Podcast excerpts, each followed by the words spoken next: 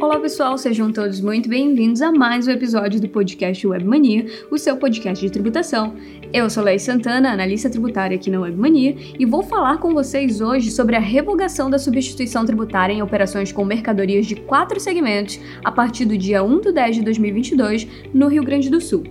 Entre as mercadorias estão lâmpadas elétricas, diodo, aparelhos de iluminação, produtos alimentícios de diversos tipos, material de limpeza e água mineral.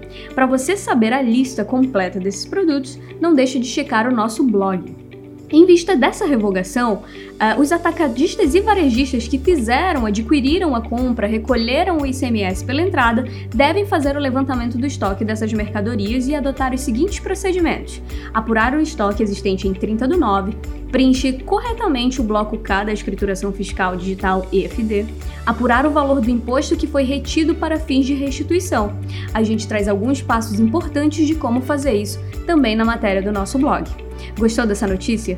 Fica por dentro e acompanha sempre o podcast da Webmania. Até a próxima!